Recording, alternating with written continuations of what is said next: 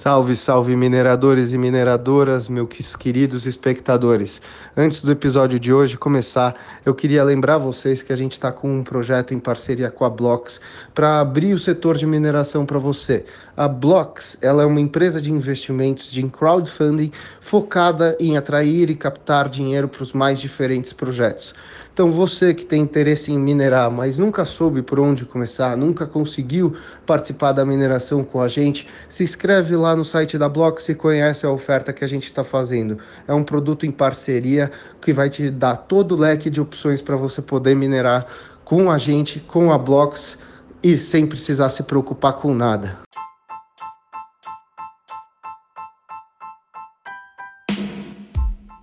Salve, salve, mineradores, tudo bem com vocês? É, hoje eu e o Roberto estamos recebendo dois caras que a gente já conversou da Arthur, que é o Robson e o Paulo, para conversar de um tema muito interessante, que é toda uma evolução histórica dos equipamentos de mineração.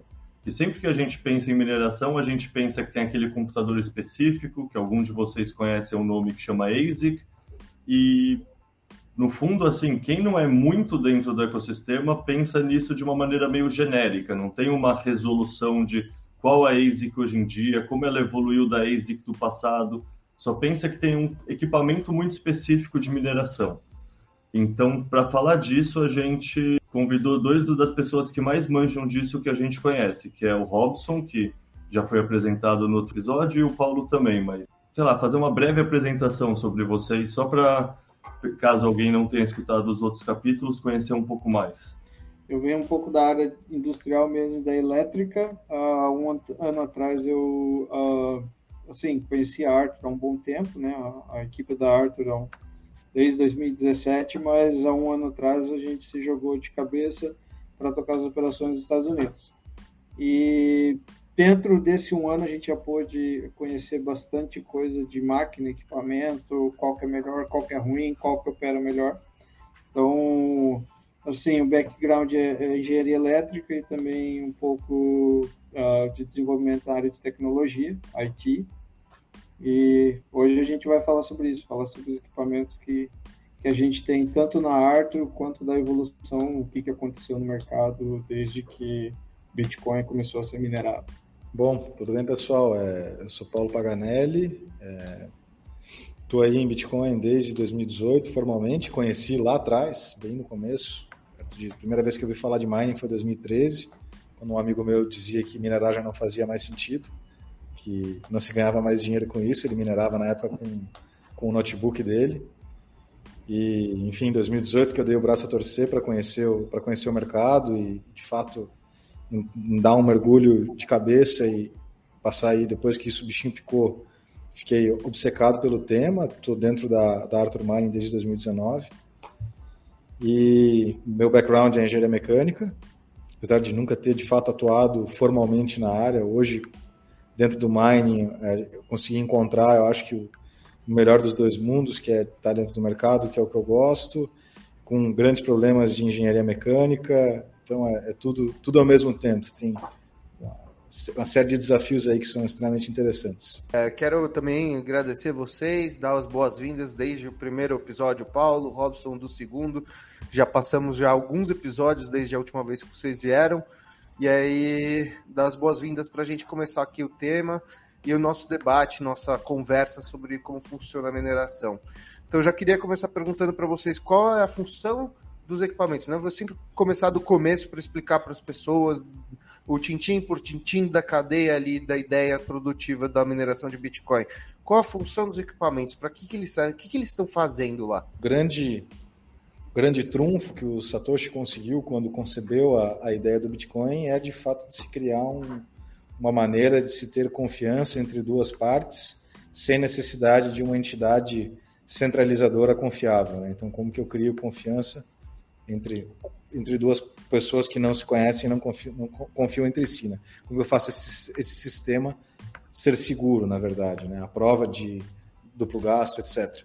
Ele reuniu uma série de tecnologias que já existiam, condensou elas com uma determinada lógica para criar, enfim, a blockchain ela é uma necessidade para que o Bitcoin rode da maneira que ele roda.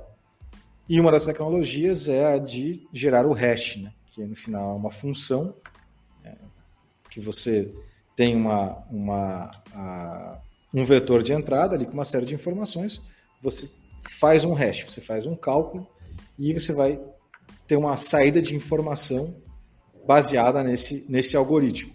O algoritmo que o Bitcoin usa é o SH256, o famoso SHA-256 que a gente chama, e ele é, um, ele é uma, uma operação. E aí você pensa numa operação, quem que pode fazer essa operação? Qualquer computador pode fazer essa operação.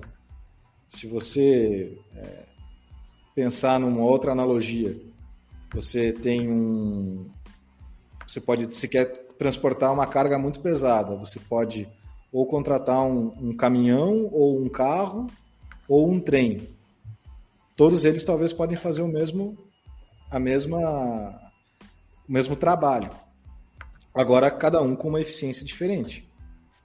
E o uh, papel dos, dos equipamentos de mineração é resolver esse, esse algoritmo, executá-lo, na verdade, né?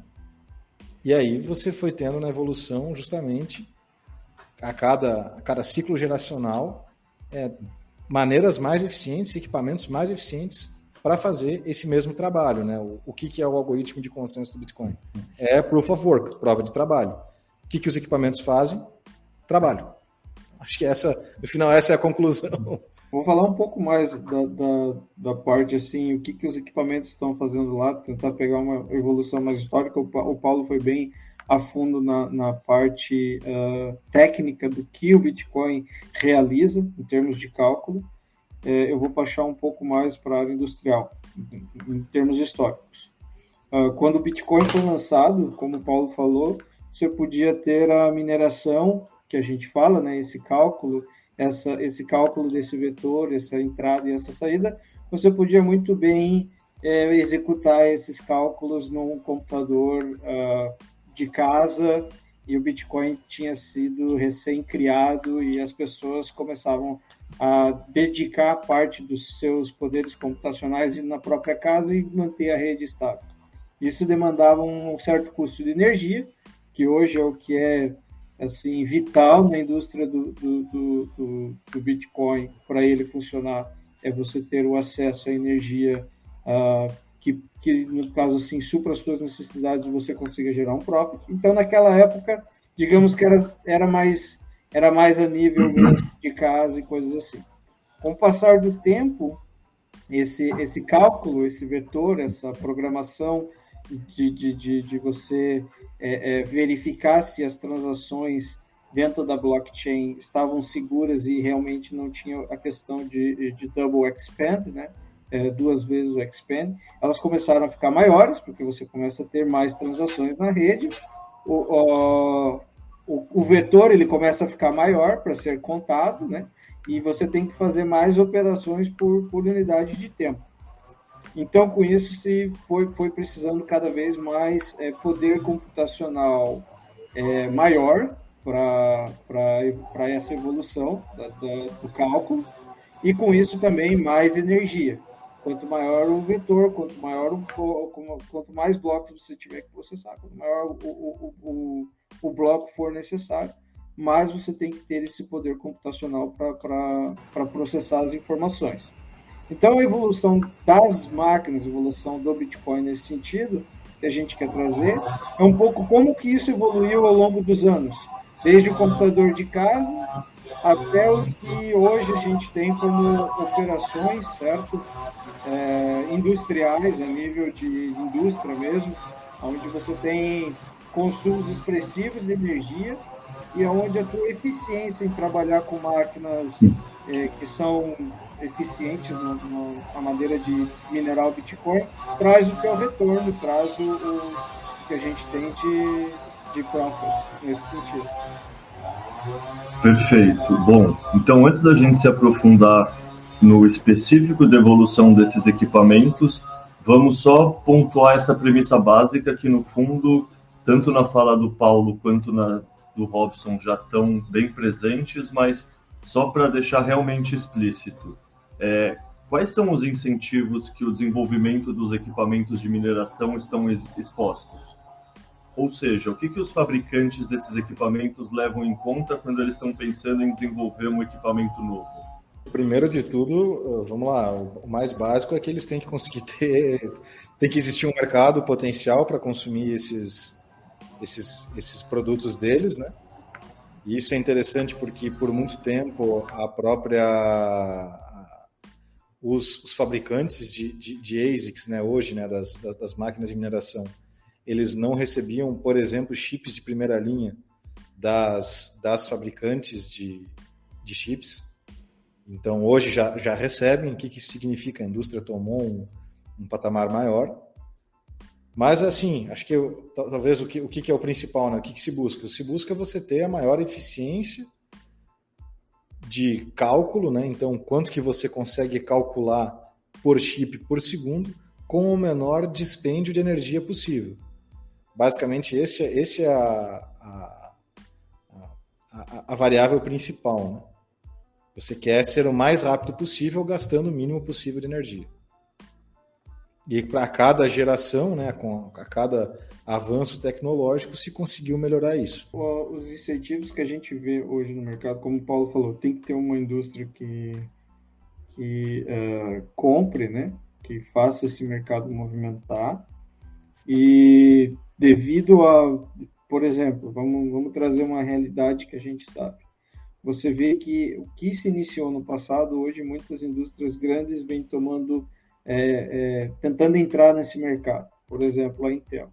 A Intel é uma grande empresa que está entrando no mercado, trazendo também um chip dedicado a, a, a esse, a, a, fabricação dessas máquinas. Então, isso é, é uma coisa boa, por quê? Porque fortalece, todo mundo conhece quem é a Intel, certo? Todo mundo sabe o, o tamanho do, do, nome que tem Intel, e você vê uma indústria, uma indústria desse tamanho, desse nome, entrando no mercado, produzindo chip, fortalece uh, o, o, ecossistema como um todo, certo? É, como o Paulo falou, o que, que seria a, ali a, o que, que as empresas buscam, né? Eu vejo hoje exatamente isso uh, que, ele, que ele comentou. Você conseguir realizar o maior número de cálculos, ter a frequência do chip ali operando uh, uh, da forma mais eficiente possível, gastando menos de energia possível e também, em questão de energia, a gente considera o calor, que acho que hoje é um, é um, grande, é um grande desafio na indústria de mineração que a gente trabalha, é a questão da dissipação. Né? Então, essas três coisas que as empresas buscam. É, é ter uma eficiência no shipping que está fazendo, é, dissipação de calor e, e velocidade no processamento. Hum, vamos agora dar aqueles passos para trás para a gente entender essa parte, né? A gente está buscando cada vez mais eficiência, cada vez menos consumo de energia e geração mais de poder computacional para gerar mais hashes. É, como que foi então a história da evolução desses equipamentos? Porque antigamente podia minerar em casa com o seu computador pessoal, qualquer computador, não tinha uma placa específica de vídeo. Aí foi evoluindo a placa de vídeo, que foi melhorando e aí foram mudando os tipos de placa. Contam pra, contem pra gente como é que foi essa evolução do início do Bitcoin, que se minerava dentro de casa e ganhava dinheiro sem fazer nada, para hoje, como que é uma operação profissional e tem que se investir muito dinheiro para poder fazer esse dinheiro. Quando o, o paper do Satoshi foi lançado, eu confesso para vocês que eu peguei ele, eu li, eu ainda estava na universidade, enfim, e falei, cara, isso aqui tem um grande potencial, é interessante. Nunca tinha ouvido falar antes nem nada nesse sentido. E na verdade foi até um pouco depois que o paper foi lançado. Eu falei, cara, eu vou começar a minerar isso. Vou pegar um computador que eu tenho aqui parado e vou ligar para começar a minerar esse negócio que eu quero saber como é que isso funciona. Só que a vida passa, você acaba deixando um pouco de lado, achando que isso não vai ser nada. É, hoje eu podia estar em outros lugares. Então, naquela época, você conseguia com uma pequena CPU, né, o, fazer o processamento. Como a, a, acho que as pessoas assim que começaram a estudar o sistema, elas entenderam a importância, entenderam quão grande aquilo poderia ser e a rede começou a crescer de uma forma, assim, eu digo, não só expressiva, como também as pessoas querendo ter, é, assim, conseguir é, acumular o máximo possível dentro desse início, logo as CPUs elas foram uh, deixadas de lado, porque, como a gente falou, a eficiência, o consumo de energia que elas consumiam já não, não tinha mais assim. É, ó, o cara já não conseguia produzir a quantidade de BTC necessária com uma CPU. E daí vem a história que acontece. Tá, o que, que a gente usa agora? Aí eu acho que o Paulo pode falar, alguém pode falar um pouquinho sobre como foi os caras migrarem de CPU para GPU. O primeiro passo, o que, que se entendeu, na verdade, com. Eu não sou expert em, em, em é, arquitetura de, de chips, mas basicamente, quando você precisa fazer uma determinada operação, principalmente cálculos, a parte das as GPUs, que de fato é a unidade de processamento gráfico, eram muito mais eficientes do que uma CPU de um computador para realizar cálculos. Então, o que, que os caras fizeram? Foram lá, pegaram, montaram um software para usar as placas de vídeo, usar as GPUs das placas de vídeo para resolver o resto do Bitcoin. Nisso esse teve um salto gigantesco de processamento, porque eram diferenças muito grandes do que se conseguia fazer com um e com outro. Isso daí a rede cresceu muito. Né? O, o hash power, né? o total de processamento da rede, dá uma subida exponencial. Se fica um tempo minerando, na verdade, se fica um bom tempo minerando com GPU, pessoal montando as rigs, então todo mundo já deve ter visto, escutado a história, ah, conheço alguém que tinha umas placas de vídeo, tinha um computador com três placas de vídeo, com seis placas de vídeo rodando, e aquilo ficava minerando. Nesse meio tempo, muita gente começou a, a se usar um, um, outro, uma outra arquitetura de circuito que se chama FPGA. Isso ficou, não, não ficou por muito tempo. Tinha uma eficiência melhor do que as GPUs. Só que nesse meio tempo, as ASICs começam a ser desenvolvidas. O que, que é ASIC? É Application Specific Integrated Circuit. Então, circuito integrado de aplicação específica. É basicamente um, um chip que ele tem a arquitetura dele desenhada para realizar aquela determinada função aquele determinado cálculo. Os caminhos que os, enfim, que os elétrons fazem dentro do chip são otimizados para fazer aquela determinada operação. Por isso ele é específico. Por isso que é um circuito integrado de aplicação específica. As ASICs começam ali em 2012, com a, a Avalon lança, hoje a empresa se chama Canaan, mas a Avalon lança a primeira ASIC ali em, em 2012, com 12, 13, projeto de 12, acho que lançada 13. É, com uma eficiência é superior às, às GPUs, mas com sérios problemas de, de, de construção, de entrega. Né? Naquela época, por exemplo, você encontra aí artigos, o pessoal comentando de que o acesso aos, aos chips que a, que, a, que a empresa tinha eram refugos da indústria, da, da, da grande indústria, né? Então, as, as ASICs na época usavam chips antigos, chips com problemas, que não eram não era o top de linha, não era a, o melhor que se tinha disponível. E a partir disso surge uma indústria de ASIC. Por que, que isso é muito importante? Porque com as ASICs você conseguiu facilitar muito mais o, o processo de gestão de uma operação. E aí eu acho que nisso daí o, o, o Robson é, é, o, é, o, cara que mais pode falar sobre isso, sobre o, qual, que é, qual que é o trabalho de se gerir uma operação de mineração. Porque com as, com as GPUs, antigamente, a GPU é um negócio que dá pau com constância. Você tem que parar elas para limpar, você tem que parar todas as, as, placas de vídeo, você não pode arrancar uma só. E é, é muito diferente, um, um processo muito mais lento. Por isso que você não vê hoje, por exemplo, nenhuma mineradora pública que minera com GPU, quer dizer, que minerava, né? Que agora que valia a pena minerar Ethereum e aí quando mudou o protocolo, tchau, acabou-se. Mas mesmo antes, quando ainda valia a pena, você não, vê, não via ninguém grande, relevante, com uma planta muito muito é, expressiva de GPU, porque não, não, não, você não consegue escalar industrialmente. Com ASIC você consegue escalar. Então, quando as ASICs surgem no mercado, você tem um ponto de virada. Você tem muito mais processamento entrando para a rede e você começa também a ter a possibilidade de ter, de fato, plantas industriais de larguíssima escala de maneira mais economicamente viável. Falando então agora especificamente da evolução das ASICs, quais foram os principais saltos que ocorreram nesses equipamentos desde 2013?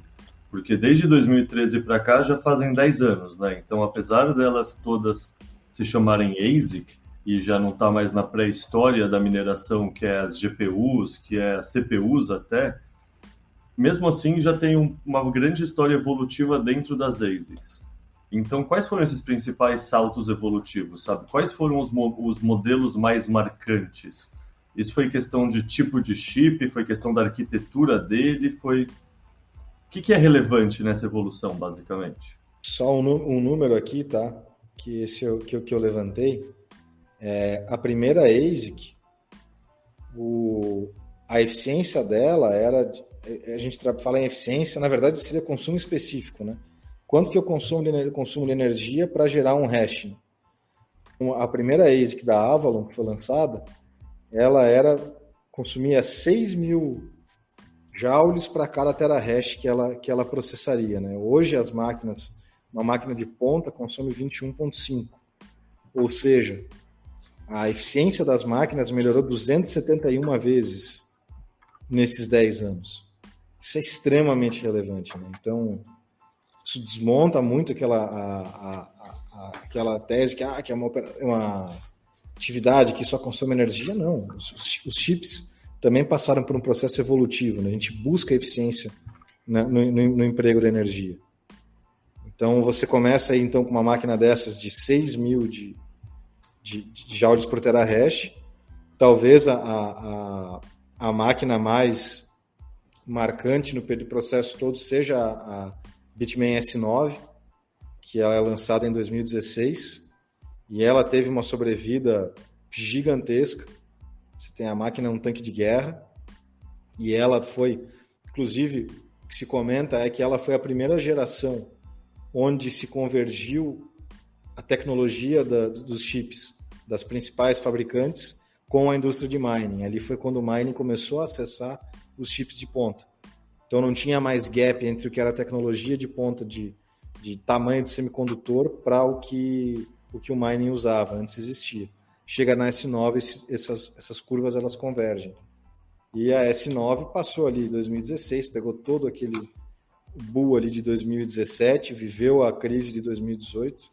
Só que quem tinha energia em preços muito bons ficou com essa máquina aí podendo rodar até até quase 2021, dependendo de quanto que era o preço de energia do carro. Obviamente nos, nos mercados de baixa com uma eficiência muito menor, né? Só complementando um pouquinho o que o Paulo está falando para a pessoa da parte um pouco mais eletrônica entender. A diferença da indústria da, da parte do silício computacional, estamos falando de CPUs e GPUs, trabalhando na alta tecnologia, tendo os seus transistores, que esse é o tamanho de um transistor, né? Um chip no tamanho de aí na, na, na faixa dos 30, 20, 30 e 40 nanômetros, só que a indústria da ASIC, ela usando equipamentos, digamos assim, sobressalentes dessa indústria e fazendo chips na tecnologia de 130 nanômetros. Você vê que tem uma diferença muito grande desse tamanho. Por que, que isso impacta? Né? É, a gente está falando poder computacional. Quanto mais transistores você consegue colocar em um chip no seu tamanho, é, no seu tamanho ali regular, maior é o seu poder computacional por unidade de espaço. Então, você vê, mesmo a Avalon tendo, quando o Paulo fala que a Avalon, que a Bitmain S9 teve esse salto, significa que a indústria de mining, ela conseguiu alcançar a tecnologia da indústria computacional da época, ou seja, a mesma tecnologia que estavam se usando para fazer os processadores aí i7, AMD, que era na, na na casa dos seus 20, 30, a indústria de mining conseguiu chegar nessa mesma tecnologia e criar um, um, um, chip com poder computacional e densidade de transistor na mesma tecnologia. Isso com certeza é um salto, porque você está falando assim de tecnologia de ponta, eram os melhores chips que, que a gente conseguia produzir na época, sendo empregado para a indústria de mining e sendo aplicado na indústria de mineração com a mesma tecnologia. Ou seja, naquele momento não teria como você ter algo melhor. Aí o que, que acontece, né? Eu vejo assim, as, isso também acrescentou a questão de dissipação. Se você pegar essa S9 e olhar para ela, a questão de dissipação de uma máquina dessa, se você olhar a dissipação que a gente tem hoje, o poder mesmo do, do, do de, de, de, de, ventilação que uma máquina tem, seja ela, basicamente a gente fala, quando se fala de investimento, a gente está falando de indústria de, de refrigeração a ar, é, é, é, absurdo, assim, o tamanho que era uma S9, o, o peso dela com o que você tem numa máquina hoje, né? Hoje a gente está falando do, de chips que tem um tamanho de 7 nanômetros comparado a 40, você reduziu isso aí para praticamente três vezes quase, certo? Significa que você consegue colocar três vezes, assim, em termos bem, é, é, assim, tentando explicar da maneira mais simples possível, não, não é bem assim, é, a gente sabe que é bem mais complexo, mas Digamos que na mesma unidade de medida de um chip, você consegue colocar três vezes mais poder computacional nele, porque você consegue fazer muito mais transistores naquele chip. Dissipação aumenta, consumo de energia aumenta, é, aí tem outros vários fatores que vêm embarcados nisso. E hoje a gente está chegando a uma tecnologia de ponta onde um, um transistor ele chega a ser do tamanho de uma molécula de DNA. Então, para vocês terem ideia do, do, do, do, assim, da quantidade de tecnologia que o ser humano está conseguindo empregar na produção desses chips, entende? Queria entender aqui também, aproveitar para complementar, como é que isso tem afetado na, na hash rate, né, a, a, o poder computacional da rede do Bitcoin, como que, que foi funcionando essa transição junto com a evolução da hash rate? Isso aí é um negócio muito legal, porque você começa a ver que, que no final das contas, se você pegar o gráfico do hash rate, né, ele sobe exponencial. E quando você olha para uma geração só de. Se você, se você para e olha, por exemplo, lá para 2016, por exemplo, e você parte daquele ponto e você olha a sua curva crescente, você fala assim: caramba, né? O cara que entrou ali se ferrou, porque depois cresceu tanto e acabou-se aquela máquina dele, que aquele cara já não fazia mais sentido, né? o que, que na verdade vai acontecendo? Você começa a olhar isso, se você começa a, a decompor um pouco as variáveis que compõem esse hash rate, que são as máquinas, as gerações de máquinas, e no final a eficiência, então, como o Robson trouxe, quanto que eu consigo colocar de, de, de transistores dentro da densidade do chip, você vai vendo que a, o maior incremento que se teve dentro de hash rate foi pela geração das máquinas. Só que o, o ganho de eficiência foi basicamente compensando isso também.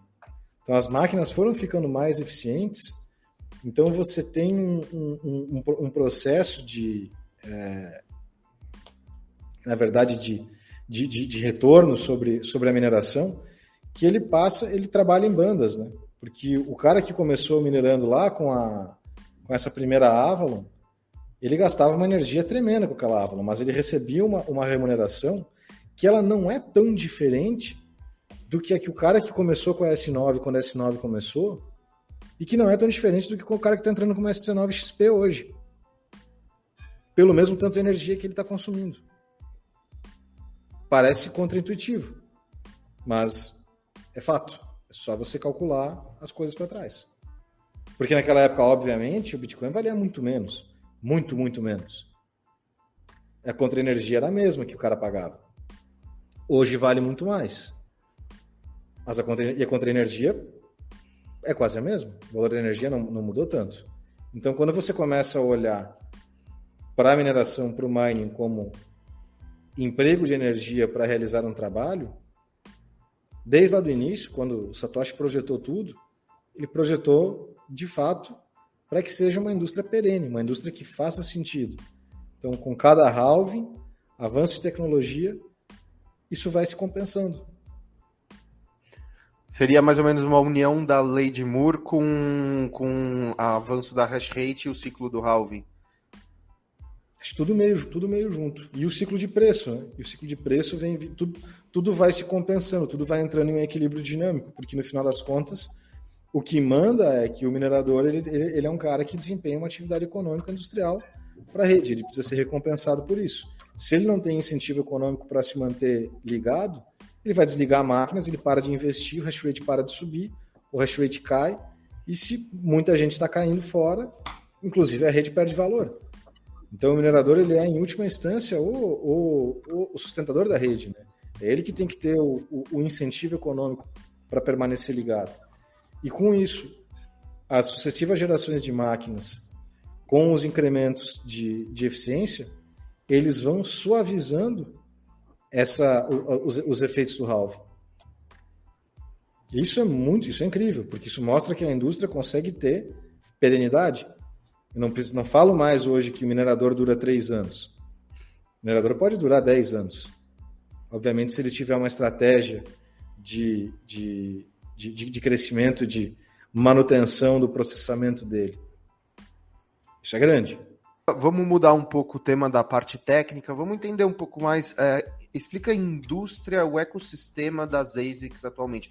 Quem fabrica é, esses equipamentos, como que está sendo a, o surgimento de novos players. Muito se fala também do crescimento dos gamers e etc. E que as placas têm, às vezes, mesmo, funções semelhantes, né? Que os gamers usam para os jogos, com os mineradores. E isso também eleva uma, uma competição pela produção de placas, né? Então, é, em certa medida, isso pode afetar até mesmo os mineradores, é, a destinação de produção de placas para outras áreas. Vamos explicar um pouco como que está funcionando isso agora para quem está ouvindo a gente hoje? Eu acho que é o seguinte, a mineração, vamos falar propriamente aqui é, da Arthur, né? A nossa mineração ela é concentrada em Bitcoin. Então, eu vejo que, uh, por mais que a gente tenha a tecnologia das ASICs, ela vai um pouco em contrapartida. É, ela vai, ela vai, na verdade, ela é uma área específica, certo? Não é que em contrapartida, mas ela vai numa área específica onde hoje as empresas que fornecem as ASICs para a indústria de Bitcoin, ela tem operações dedicadas a fazer essas ASICs, certo? É, quando você fala em competição com os, com os gamers ou coisa nesse sentido, eu entendo que hoje uh, as GPUs e coisas assim, elas já não são tão usadas para mineração de BTC. Pela questão que a gente já falou da parte de eficiência para se gerar o hash. Entendeu? Hoje o minerador ele pode estar minerando BTC na casa dele com uma GPU mais por hobby do que propriamente por estar tá querendo ter uma mineração eficiente. Hoje a mineração eficiente ela migrou para a indústria, certo? E daí a gente tem assim as, as empresas é, uh, que são os players do mercado mais é, assim, não vou dizer alavancado, mas os players mais uh, uh, que tem mais fundamento dentro do mercado do, do, do Bitcoin para vender essas ASICs que eu acho que posso falar aqui que a gente teria a Canaan, que tem as Avalons e, e, e, o tipo de máquina.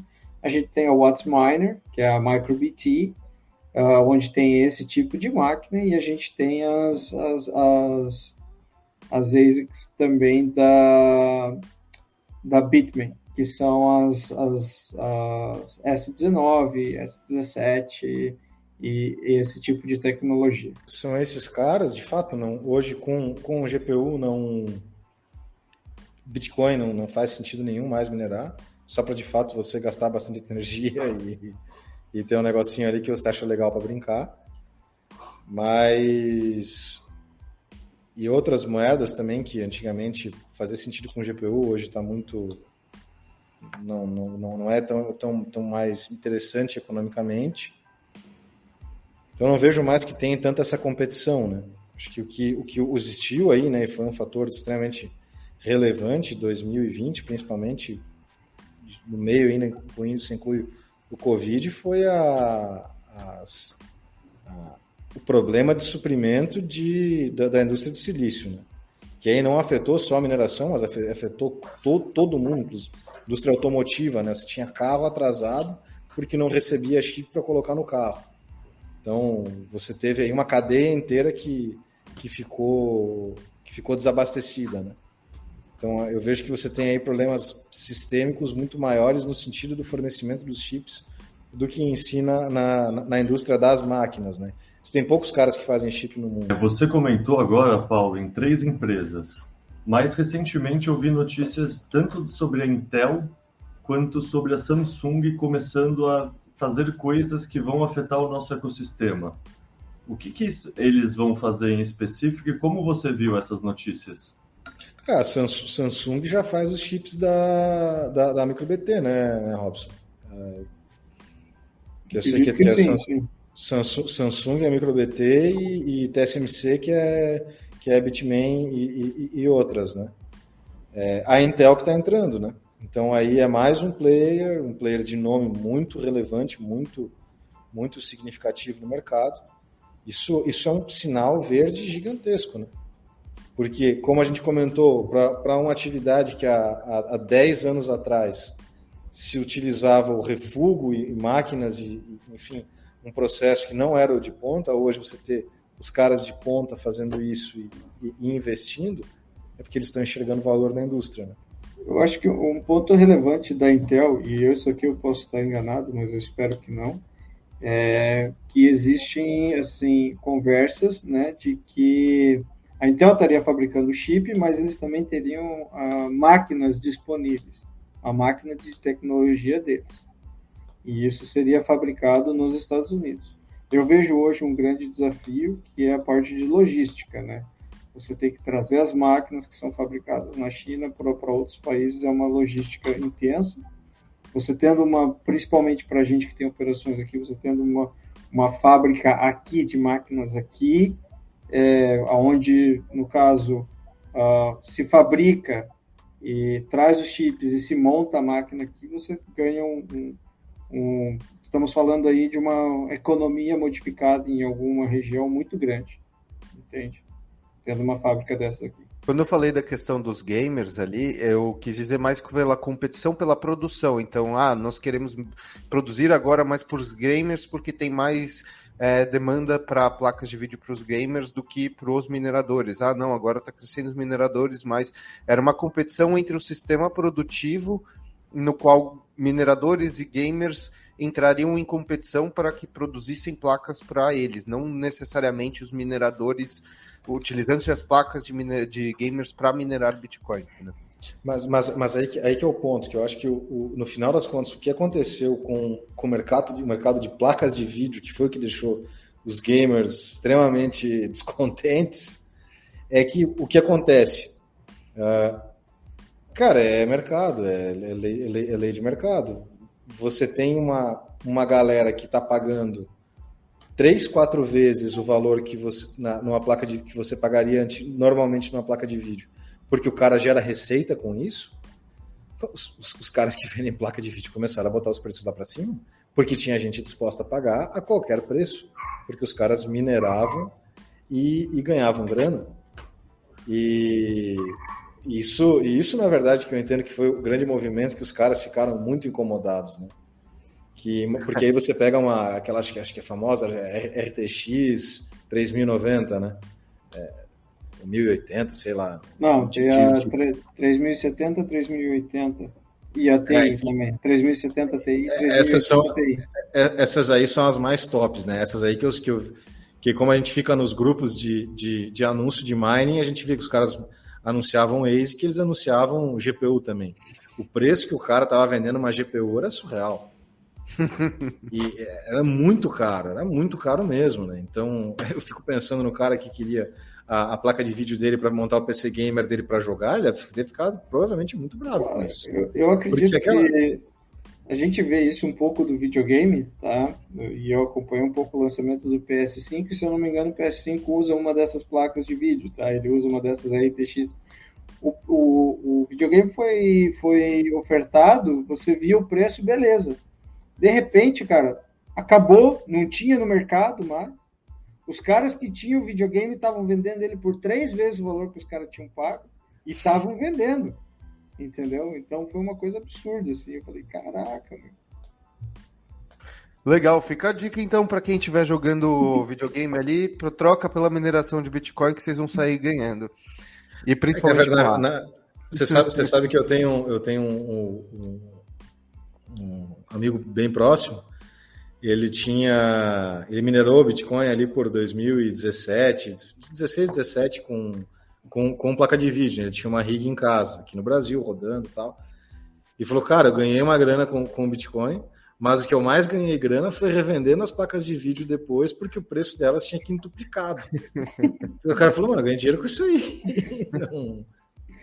E aí, o que acontece? É, é, é, o, é o mercado. É... Mas isso acontece até hoje, né? Tipo aquela história que o preço das ASICs acompanha a cotação do Bitcoin. Tipo, agora que tá passando fundo, quem tá comprando ASIC agora, tipo, daqui a um ano talvez tenha mais do que dobrado o capital só segurando é. a ASIC sem se envolver com o Bitcoin propriamente dito ativo. Aí, aí assim, ó, se você olhar ali de 2018 para frente, é, minerar Bitcoin com, com placa de vídeo não fazia sentido, mas Ethereum se minerava com placa de vídeo. Ethereum ficava, ficou brigando ali, né? Tipo, fazia umas vezes que para Ethereum não funcionava direito, mas era basicamente é, placa de vídeo. Os caras não ganhavam dinheiro isso, fazendo isso em 2018, não ganharam dinheiro em 2019, não ganharam dinheiro em 2020. Tinha, tem uma mineradora pública, se não me engano, a Hive tinha uma operação de GPU pequena. A Hive ou uma outra, não, não me recordo bem o nome. Mas tinha. Aí eles, você via no, no, no, demonstrativo de resultados deles, eles, eles mostrando que as, a parte de GPU estava muito mal. Quando vem o, o, o bull ali das cripto e que o Ethereum, obviamente, também subiu pra caramba, os mineradores de Ethereum estavam, cara, os caras estavam rindo à toa. Os caras ganharam muito dinheiro. Óbvio, as, FIIs para você fazer uma transferência em uma stablecoin em ERC20 era surreal, tinha, tinha hora que a FII ficava 80 dólares, 100 dólares absurdo aquilo. E isso que para o bolso de quem que isso aí estava indo? Para os caras que estavam minerando, minerando com GPU. Só que os caras não se ligaram que logo em seguida ia vir a troca para o Proof of Stake e que essa, essa, é, esse, essa panaceia que estava ia acabar. Para o cara que já tinha a operação, legal, o cara lavou a égua e provavelmente cobriu todo o prejuízo que ele teve anteriormente que o cara provavelmente comprou essas GPUs lá em 2017, ou felizão da vida, porque tava a galera ganhando dinheiro. Aí veio 2018, 19, 20, ele se ferrou, tomou prejuízo. Aí ele conseguiu em 2021 fazer a festa de novo. Agora, o cara que comprou uma GPU em 2021 porque ele queria minerar e ganhar dinheiro, porque o, conhecia alguém que estava minerando Ethereum em casa e ganhando grana quando migrou para Proof of Stake, esse cara está bem chateado, porque agora a placa de vídeo dele já não serve mais para basicamente nada de mineração e a moeda dele que ele queria foi para outro protocolo. E o mercado despencou, né, como um todo. É, eu tenho um amigo que aconteceu exatamente isso com a família dele. Ele, ele o pai e o irmão investiram uma grana para fazer isso final do ano passado, meio pro final, antes da mudança. Pum. É, aí, aí esses cara, o rig. É, esse cara, esses caras aí que, que, que vêm e dizem que mineração é horrível, que não, não dá para ganhar dinheiro. Porque, porque, muda o protocolo de uma hora para outra, pô. Aí como é que fica? Como é que você ganha dinheiro com um negócio que muda de uma hora para outra? E se, o, e, se, e se o Bitcoin mudar, hein, Leta? Será que vai? Pô, eu vi uma campanha muito séria para mudar o código do Bitcoin e ficar menos poluente, né? O Change é. the Code do Greenpeace. Vai que, né? Vai que, vai que. Vou aproveitar então que a gente está nessa discussão que é do, do ecossistema da mineração, as diferentes minerações. A gente falou do, dos gamers, falou da, da competição pela, por essa produção, os novos players. Como que ficou então a história entre Taiwan, China, Estados Unidos, TSMC, a questão dos chips, que você falou também dos carros, das outras indústrias que se ferraram no meio do caminho, né, de toda essa história. Como que está a diversificação e a questão geopolítica desses players, também olhando pela ótica da mineração, né? Porque agora começam a se, começa a se enxergar a mineração como um futuro poder geopolítico, vamos dizer assim. Alguns lugares como Texas, Flórida, outros lugares que têm energia barata nos Estados Unidos também enxergam esse, esse poder já como um poder geopolítico. Eu, eu entendo que a, a ida para a Intel é um, um, fato muito importante, porque ajuda a tirar uma boa parte da, da, da concentração, né? mas hoje ainda o mercado é dominado pela China, hoje os fabricantes são, são, são chineses, você tem fábricas na Malásia, também porque quando os Estados Unidos ali colocou aquela taxação dos, dos produtos chineses na época do Trump, aí a galera foi lá migrou a fábrica para a Malásia para conseguir fugir desse imposto alguns caras, mas ainda é concentrado. Então, não, a Intel que deve ajudar a mudar isso aí. Ou seja, é, ainda está na questão do, de Taiwan, né, é envolvida toda com toda a produção com a TSMC. Ela ainda não, não teve um movimento drástico né, de mudança de produção dos chips que fazem as placas, de, que fazem as, as ASICs de mineração. Não, não teve. É, é, porque recentemente teve uma segunda leva. Você comentou a primeira leva de sanções contra a China, que foi no governo Trump Recentemente teve uma segunda leva agora no governo Biden, que basicamente os Estados Unidos e alguns aliados como Japão e Holanda estão cortando relações com tudo relacionado à indústria de chips, microprocessadores relacionados à China. Isso a gente ainda não escutou nada no nosso ecossistema, isso não está gerando nenhum, nenhum problema, nenhuma questão ainda com a mineração em específico? Eu não, eu não sei dizer. É, é um, é um terreno que, que é bem, é bem complexo, né? Do que eu já escutei sobre essa questão dos chips, questões Estados Unidos, China, Taiwan, né? é que basicamente a China hoje não tem tecnologia suficiente para conseguir operar equipamentos, por exemplo, de, de, de fabricação de chips de de enfim, de, de, de, tecnologia de ponta, né? A China sabe fazer chip, mas sabe fazer chip lá do, de antigamente. Chip ruim.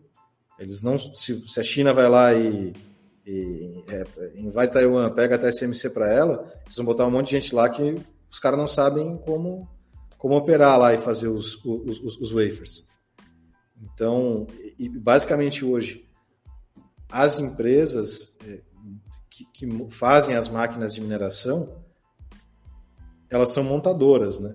Elas recebem os chips das, das principais, né? montam e exportam os, os, equipamentos. Mas a gente não tem visto aí nenhum, hoje no mercado nenhum tipo de, de sanção em cima disso daí. O mercado continua do mining nos Estados Unidos, principalmente, da mesma maneira. Perfeito. Tá entrando agora então num exercício mais de futurologia. Vamos pensar no futuro dos equipamentos de mineração.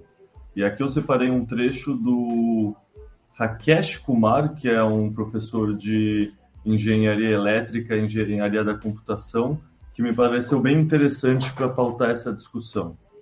É, abre aspas. Estamos atingindo limites fundamentais. É um problema de toda a indústria, não apenas da mineração, mas de toda a indústria de semicondutores. Precisamos de um novo tipo de dispositivo. Fecha aspas. Daí é uma análise que eu vi em cima dessa frase desse Kumar, Rakesh Kumar, né, do professor, que é que sem uma nova tecnologia radical e inovadora, os mineradores de Bitcoin logo pararão de competir principalmente com base em hardware e equipamentos, como foi na última década. E que se o hardware de mineração de Bitcoin vai tender a se tornar comoditizado, então, onde são os ganhos de, de eficiência? Quer dizer, os ganhos de eficiência vão ser cada vez menores entre um modelo e um modelo novo. Então, os mineradores vão cada vez mais buscar vantagens competitivas em outras áreas, como, por exemplo, na questão de fornecimento de energia, planejamento financeiro ou até mesmo em diversificação para outros produtos. Como vocês veem essa visão? Vocês concordam com essa tendência que a evolução futura dos equipamentos tende a ter atingido um platô e que, portanto, agora os mineradores vão buscar outras vantagens competitivas? Bom, a, a gente sim, tá, como eu falei ali antes, uh, a gente está chegando a um limite máximo de tamanho de semicondutor. O semicondutor hoje ele está, se eu não me engano, aqui na casa dos 5 nanômetros, tá? e isso chega a ficar menos que quase microscópico. Como eu falei, um transistor está do tamanho de uma, de uma molécula de DNA, é algo é, muito pequeno. A gente já começa a chegar a, a, a, considerar a questão de não saber se ele vai estar realmente. A, a tratativa de erros, quando você chega nesse tamanho de semicondutor, ela começa a, a, sair fora do que a gente é, tem normal dentro da indústria, correto? Ou seja, você não sabe mais se aquele transistor ele vai operar da maneira como você programou ele, por causa que o tamanho é tão pequeno que pode ter várias questões de falha no, no, no chip por conta disso, correto? Vendo por esse lado, sim, a gente precisa talvez ter uma tecnologia inovadora. Em contrapartida, a gente está falando do, do, da questão de desenvolvimento de chips, certo? Em contrapartida para a área de mineração, eu acredito que essa busca por uh, uh, operações mais eficientes, e quando eu digo mais eficientes, eu digo não só na questão de máquinas mais eficientes, mas também na forma como você obtém energia mais eficiente, é algo que vai crescer muito. Uh, como a gente tem visto em outros podcasts anteriores nossos aqui, é, o Caio mesmo comentou, a questão do metano é algo primordial no, no, no onde a gente passa pelo, é, por essa questão de querer ter é, operações mais verdes. O metano ele é, ele é totalmente agressivo e, o, e a mineração de BTC é algo que a gente tem visto se provar eficiente com relação a mitigar esse problema entendeu? Eu moro aqui num lugar que tem um lixão do meu lado aqui, e toda vida que eu passo na rua eu tenho a foto de ver os caras ali fazendo venting ou flaring uh, uh, direto, entendeu? Então isso acontece. Eu acho que sim, os mineradores vão buscar de formas mais eficientes, isso vai, vai também impulsionar a indústria por um lado mais da área de uh, operações remotas, tá? Então a área de tecnologia ela vai entrar junto com a, BTC já é tecnologia, mas o que eu digo, a gente vai ter mais essa automatização das operações de mineração, porque você talvez vai ter que buscar é, é, energia acessível em lugares muito mais remotos, né? E daí impacta tudo. Como que você vai manter? Como que você vai monitorar? Como que você vai ter conexão de rede estável lá naquele lugar para que aquelas máquinas possam estar dentro do, do, do, do previsto uh, enfim, possam estar online, certo? Então, esses ganhos de eficiência eu vejo mais nessa área. A gente tem também a computação quântica, que ainda é algo que eu confesso que eu tenho que estudar mais um pouco, uh, que promete ser algo algo totalmente fora do nosso mundo, né? A computação quântica extrapolar os limites de, de, de, de, de criptografia e tudo mais. Então, sonhando um pouco e vendo esse lado mais futurístico que o Caio que o Caio está falando, imagine uma tecnologia de mineração usando computação quântica, o quanto isso não impactaria tanto no mercado quanto no, quanto no ecossistema.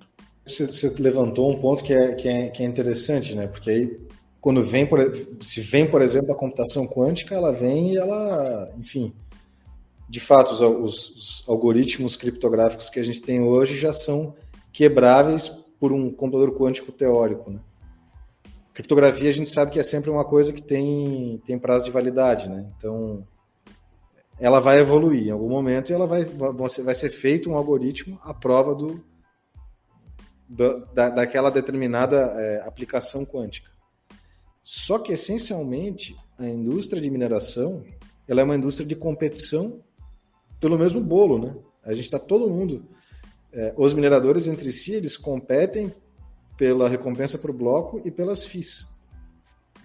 Então, no final das contas, o quem ganha, o que vai, o que vai fazer a indústria é, crescer é que a gente consiga ter um, acesso mais fácil ao hardware, e isso a comoditização do hardware faz muito sentido. E mais, mais, mais do que isso, né? Eu acho que os ganhos de eficiência em acesso a capital, os ganhos de eficiência na indústria vão fazer com que seja muito maior, porque não adianta eu ser o único cara, quer dizer, é muito bom para mim se eu for o primeiro cara a ter o um computador quântico e todo mundo não tem. Legal, eu vou minerar para caramba, só que depois de um, dois, três, quatro, cinco, seis meses, um monte de gente já vai ter computador quântico, tá todo mundo brigando e pronto, minha recompensa foi dividida. O que a gente vai ter que conseguir fazer, a indústria vai ter que viver é um momento onde os retornos dela sejam estáveis para que se tenha acesso a capital viável e que a indústria seja uma, uma indústria sustentável, mesmo que ela necessite de capital intensivo para eu crescer eu tenho que investir bastante grana, eu tenho que comprar transformador, eu tenho que fazer obra, eu tenho que construir data center, preciso comprar gerador se eu for é, usar flare gas ou, ou, o que for. Mas a remuneração e o retorno que a indústria entrega, ela tem que estar num patamar onde eu consiga acessar capital e que tenha incentivo para esse capital ir para lá. Isso que eu acho que vai ser talvez o grande futuro, né? Isso e aí a diferenciação vai vir de, de eficiência de operação, de fato buscar outros outros modelos de negócio dentro do mining, eu gerar a minha a minha própria energia. Isso é o que, que vai fazer a principal diferença. Porque tecno, o avanço da tecnologia, se você for olhar ali de, de quando se vai da GPU, das, das as próprias séries de máquinas, S3, S5, 7, 9, o que que, que, que limitava de um, o que, que fazia um cara ser melhor do que o outro? Era o acesso ao capital, era o bolso do cara. O cara que tinha mais bolso para na época quando lançou S9 comprar S9 estava à frente do cara que tinha ficado com S3 e que torrou o caixa dele inteiro e não tinha grana para comprar a, a, a, S9 quando ela saiu. Saiu a S9, a máquina do cara já, já ficou obsoleta, ele estava minerando pouco. Então é basicamente essa dinâmica, né? Perfeito. Perfeito. Até porque hoje né, o computador quântico ele é uma imaginação, uma mera especulação do que ele seria capaz. Então a gente também faz esse exercício para adaptar caso ele venha existir como a gente imagina que ele existiria, né? É, então vamos agora dar um espaço para vocês contarem mais da história de vocês, falarem mais da trajetória de vocês. Quando vocês entraram em mining, começaram mineração caseira, que equipamento que vocês usavam? Como é que vocês faziam todo esse equipamento dentro de casa? Agora aquele espaço para que a pessoa que pense em fazer em casa dela, como que era adaptar todo o seu alojamento, sua moradia para esse esquema? Sala com resfriador, ar-condicionado específico. Cara, eu não, eu não cheguei a minerar em casa, né? Mas eu tinha esse meu amigo que minerava, e aí ele tinha na sala dele baita no ar-condicionado, uns 8 mil BTUs lá no, na baga, rodando com, com, a, com, a, com as rigs dele. Ele falou, cara, só que eu tô gastando energia aqui é surreal, eu tenho medo que esse troço pegue fogo quando eu tô fora de casa, porque esquentava pra caramba. É, eu, quando eu comecei a minerar, eu comecei a minerar no Paraguai, né? Eu tinha, fazia hosting lá, com, lá na, na região metropolitana de Cidade del Este, eu comecei com o ASIC mesmo. E comecei com S11. Paguei caro para burro naquelas S11 lá, e mas foi o preço do aprendizado. Mas basicamente, hoje, se você quer fazer em casa, cara, você vai fazer porque você gosta, né? Então você tem que estruturar as suas. É barulhento, né? Barulhento, calor pra caramba, você vai ter que ter uma boa ventilação. Eu estou desconsiderando aqui que você está preocupado com o custo de energia, né? Porque se você não está preocupado com o custo de energia, você ainda tem que você tem que resolver todos esses outros problemas. Um deles principal é de, é de calor e o outro que é extremamente relevante é o próprio, o próprio problema de, de instalação elétrica, né? Robson sabe disso um milhão de vezes melhor do que eu, mas uma coisa é você ligar uma, uma máquina. Cara, exemplo prático, tá? A gente está com uma. Aqui no escritório com uma S19, que ela, a fonte dela é, é dupla, né? Ela tem dois, dois, dois cabos. A gente estava ligando um cabo em uma tomada, puxava uma extensão e ligava outro cabo na outra tomada que estava em outro disjuntor. Porque a gente estava com medo que derrubasse o disjuntor aqui da sala se ligasse a, a porque está todos os computadores da sala no, no, no, mesmo circuito, e se eu ligasse a ASIC em cima, eu podia derrubar o disjuntor da sala. Isso é com um. Então, imagina se você bota 10. Você bota 10 em casa, são 30 kW de energia que você vai ter na sua casa. Coisa pra caramba. 100 é 300, isso é uma indústria. Você já não faz mais isso em casa. Então, que... Exatamente. Para ter uma ideia hoje das nossas operações a Arthur aqui, a gente tem a gente, no lugar que a gente está, a gente é o maior cliente no consumo de energia, não tem ninguém que consome mais energia que a gente, tá? E, assim, de tudo que eu conheço da indústria, tá? É, Existem indústrias que chegam, tem, tem várias indústrias assim, nós estamos falando consideráveis 5 a 10% das indústrias, elas conseguem chegar à nossa a nossa capacidade, hoje a capacidade que a gente tem de de instalação. Só que elas não conseguem chegar à nossa capacidade de consumo. Por quê? Porque a gente opera 24 horas. certo? A não ser que uma, uma indústria que opere 24 horas e tenha aquela carga ali fina e limpa. É muito difícil, tá? Agora, em, em poucos meses, eu já confesso para ti que eu, eu, desconheço uma indústria que, que vai ter a capacidade que a gente vai ter instalada e o consumo nosso vai ser expressivo. Tá? A gente está falando aí nos próximos meses de 20 a 27 megawatts, tá? megawatts de, de carga instalada. E isso para a gente, carga instalada ou carga consumida, é a mesma coisa, porque uma vez que a gente liga, a gente está 100% operacional. Então é, é, algo expressivo pelo tamanho da área que a gente ocupa. É muito expressivo mesmo. Aí nisso vem o que o Paulo falou. Tem toda uma questão de cuidado, infraestrutura elétrica, cuidado com proteção, uh, as pessoas que estão lá trabalhando treinadas e sabendo o risco que, que elas uh, que o risco no qual elas estão trabalhando, né? Então a gente está falando aí de, de, de, uma série de, de, de, de cuidados que você tem que ter. Para as pessoas que são adeptas e querem ver como é que é e querem é, é, ter alguma coisa em casa, eu concordo com o Paulo. Uh, sei lá, 10 máquinas se o cara for muito hard work, ele ainda consegue colocar na casa dele para ver como é que é.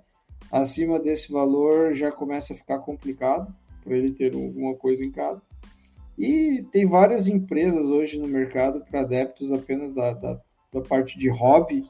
Existem máquinas que operam em várias, em várias uh, uh, protocolos. Né? O BTC tem.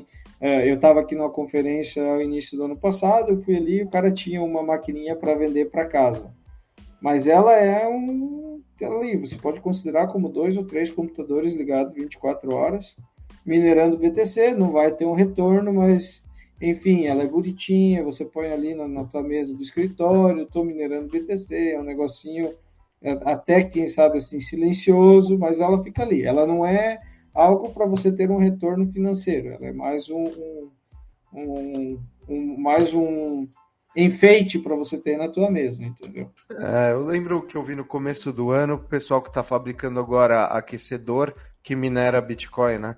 Você compra para sua casa um aquecedor e por um acaso ele também está minerando Bitcoin, por isso que ele se torna um aquecedor, né?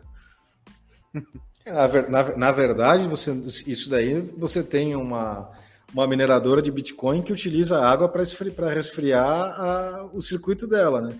E essa água, por sua vez, você vai utilizar o calor residual dela para aquecer a água da sua casa, né? Mas sim, esse é, esse é, o, esse é, o, esse é o conceito.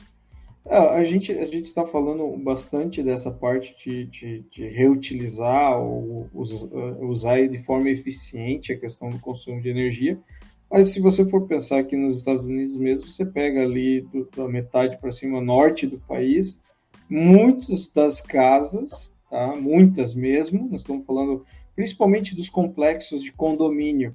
Tá? Casa, casa geralmente, se for uma casa antiga, os caras usam os aquecedores a óleo.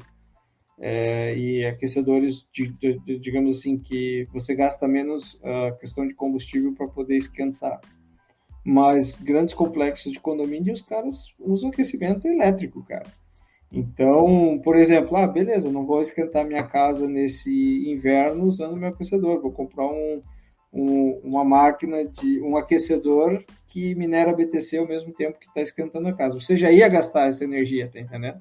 Uhum. Você já ia gastar aí 100, 200, 300 dólares, dependendo do tamanho da casa, por mês, para gastar, para aquecer a tua casa. Você precisa. Ah, fora está menos 15, menos 20. Não tem como você estar tá dentro de casa se você não tiver uma forma de aquecimento. Então, por que não, né? Ser adepto disso.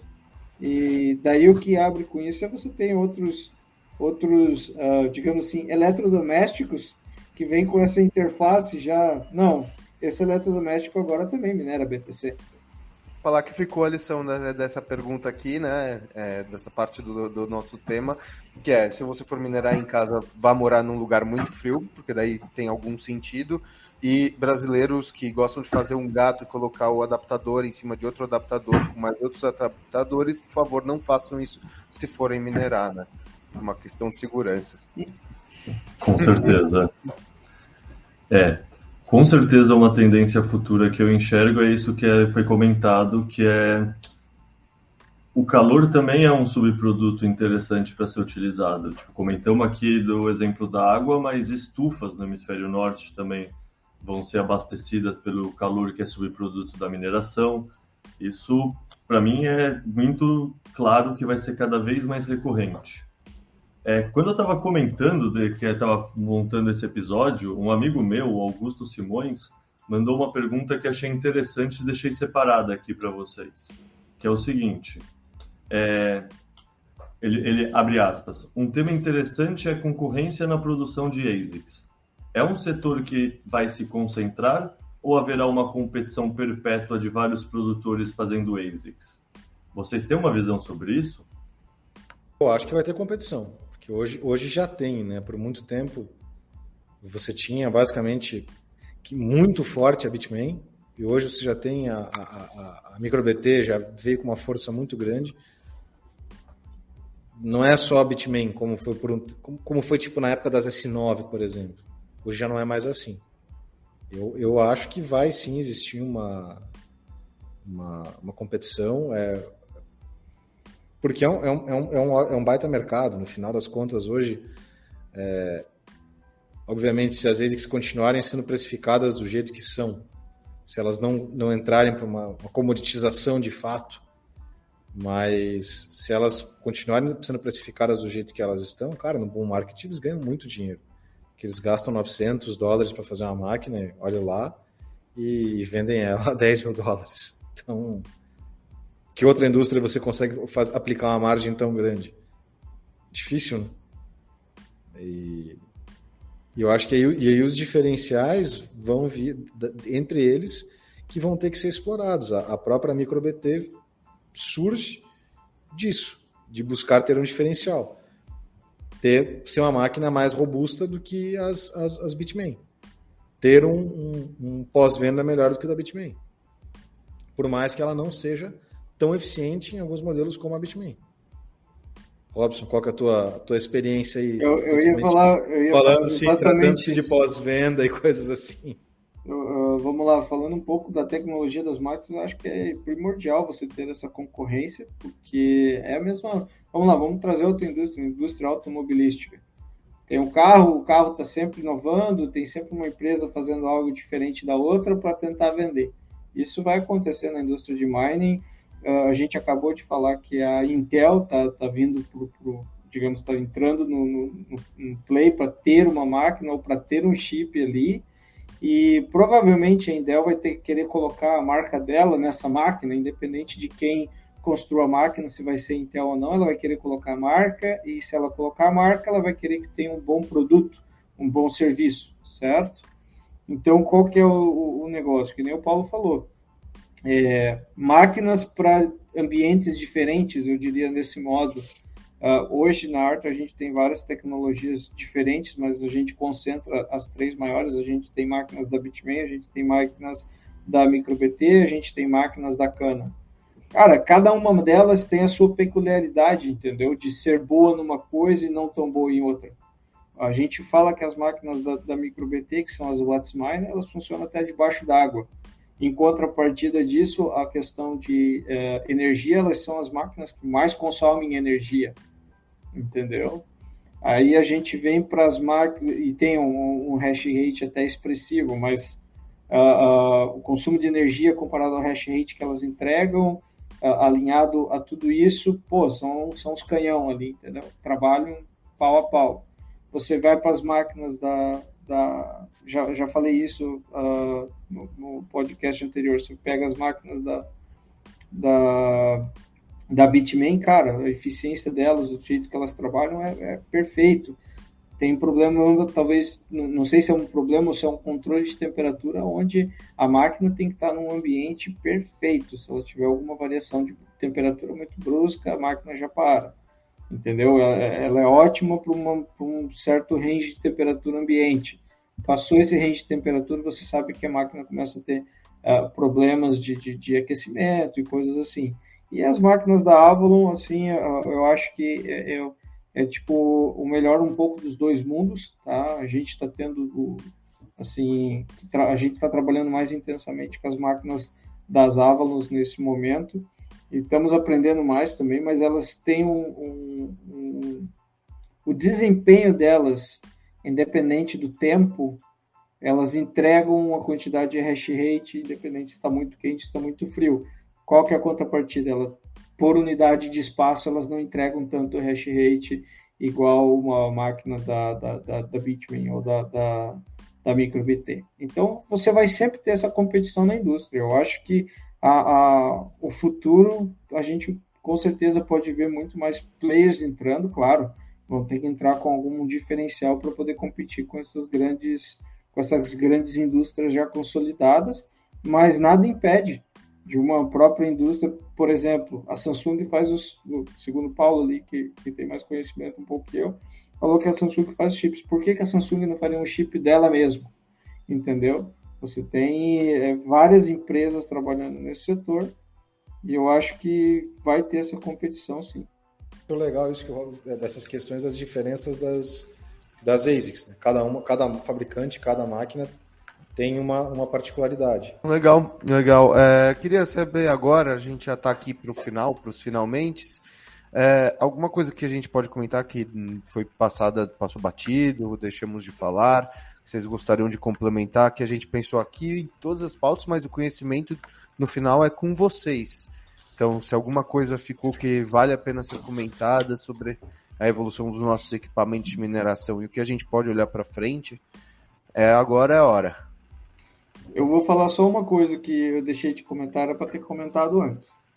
Que é a pessoa que está pensando em minerar em casa, ela fala, não, eu vou, eu vou, fazer. Se você for fazer por, por hobby, faça.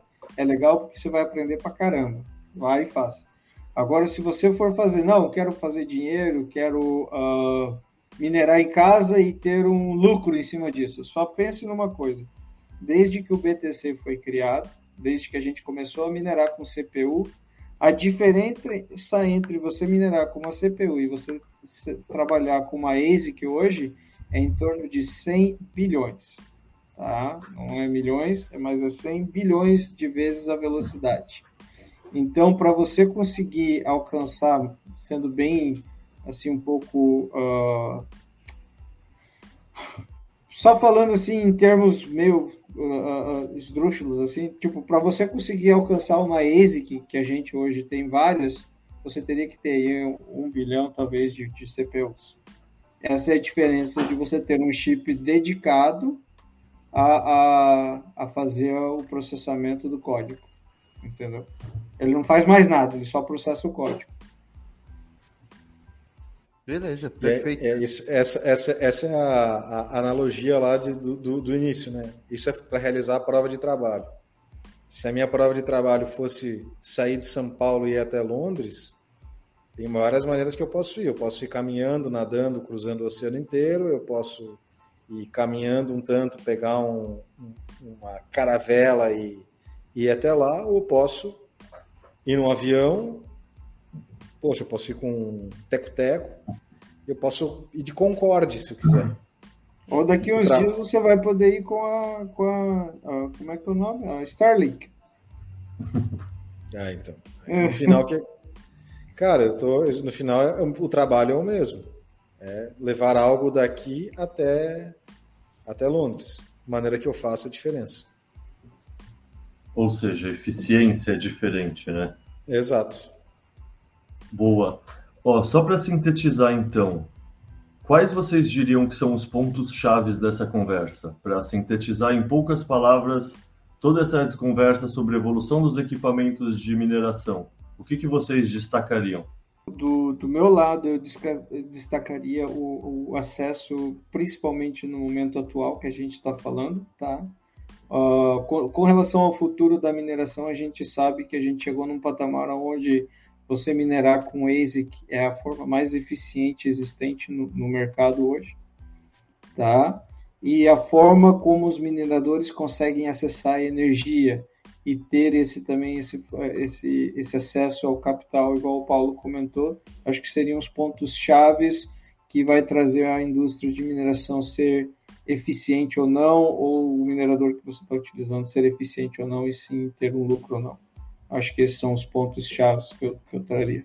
Que fica assim de. Acho que a provocação para mim principal que, que todo esse. Quando vocês chamaram para fazer para conversar sobre esse tema, me deixou inquieto é de olhar para a história inteira da mineração e olhar para isso como uma indústria. Então, desde que a gente começou até hoje, o que, que foi acontecendo e qual foi o comportamento de, de, de quem estava lá fazendo as primeiras minerações, depois as, as próximas gerações, GPU, FGP, é, FPGA, depois as ASICs, gerações de ASICs, como que isso ficou, quem ganhou dinheiro, como que ganhou dinheiro, o que aconteceu, e olhando para isso a gente começou a ver, a ver muita informação muito legal, e aí o Caio é, disse que eu podia falar, que, que em breve vai sair um, um paper muito bacana aí com todas essas essas informações que a gente foi coletando aí do, do, do passado e da, e da indústria do mining, que vocês não, não, não, não, não, não perdem por esperar, vai ficar muito legal. Maravilha, maravilha. Até esse episódio foi uma das coisas que derivou da primeira conversa com o Robson, né? A gente falando das operações, como que eram uma operação de mineração. Agora a gente vai sair daqui também com uma, o próximo já episódio pensando em contar a história da Arthur, como começou, como foi a evolução da história da mineração da Arthur. Dentro de todo esse ecossistema já fica uma ideia para um próximo episódio. Nós vamos trazer fotos de 2017, vamos trazer fotos das operações. Lógico, vamos fazer bem começou. visual. Fazer com vídeo, tudo. Mostrar todo mundo mais jovem lá no começo, alguns com cabelo. Mais magros. Agradecer vocês o tempo. De novo, obrigado, Roberto, pela parceria construindo a pauta e ajudando a conduzir o programa. E aquele abraço, Robson, aquele abraço, Paulo, e até a próxima. Obrigado, pessoal. Valeu. Obrigado, gente. Obrigado, uh, gente, pelo tempo de vocês, viu? Esperamos vocês já para os próximos episódios, episódios. Já guardem horários, porque a gente tem muita coisa ainda para conversar. Uhum.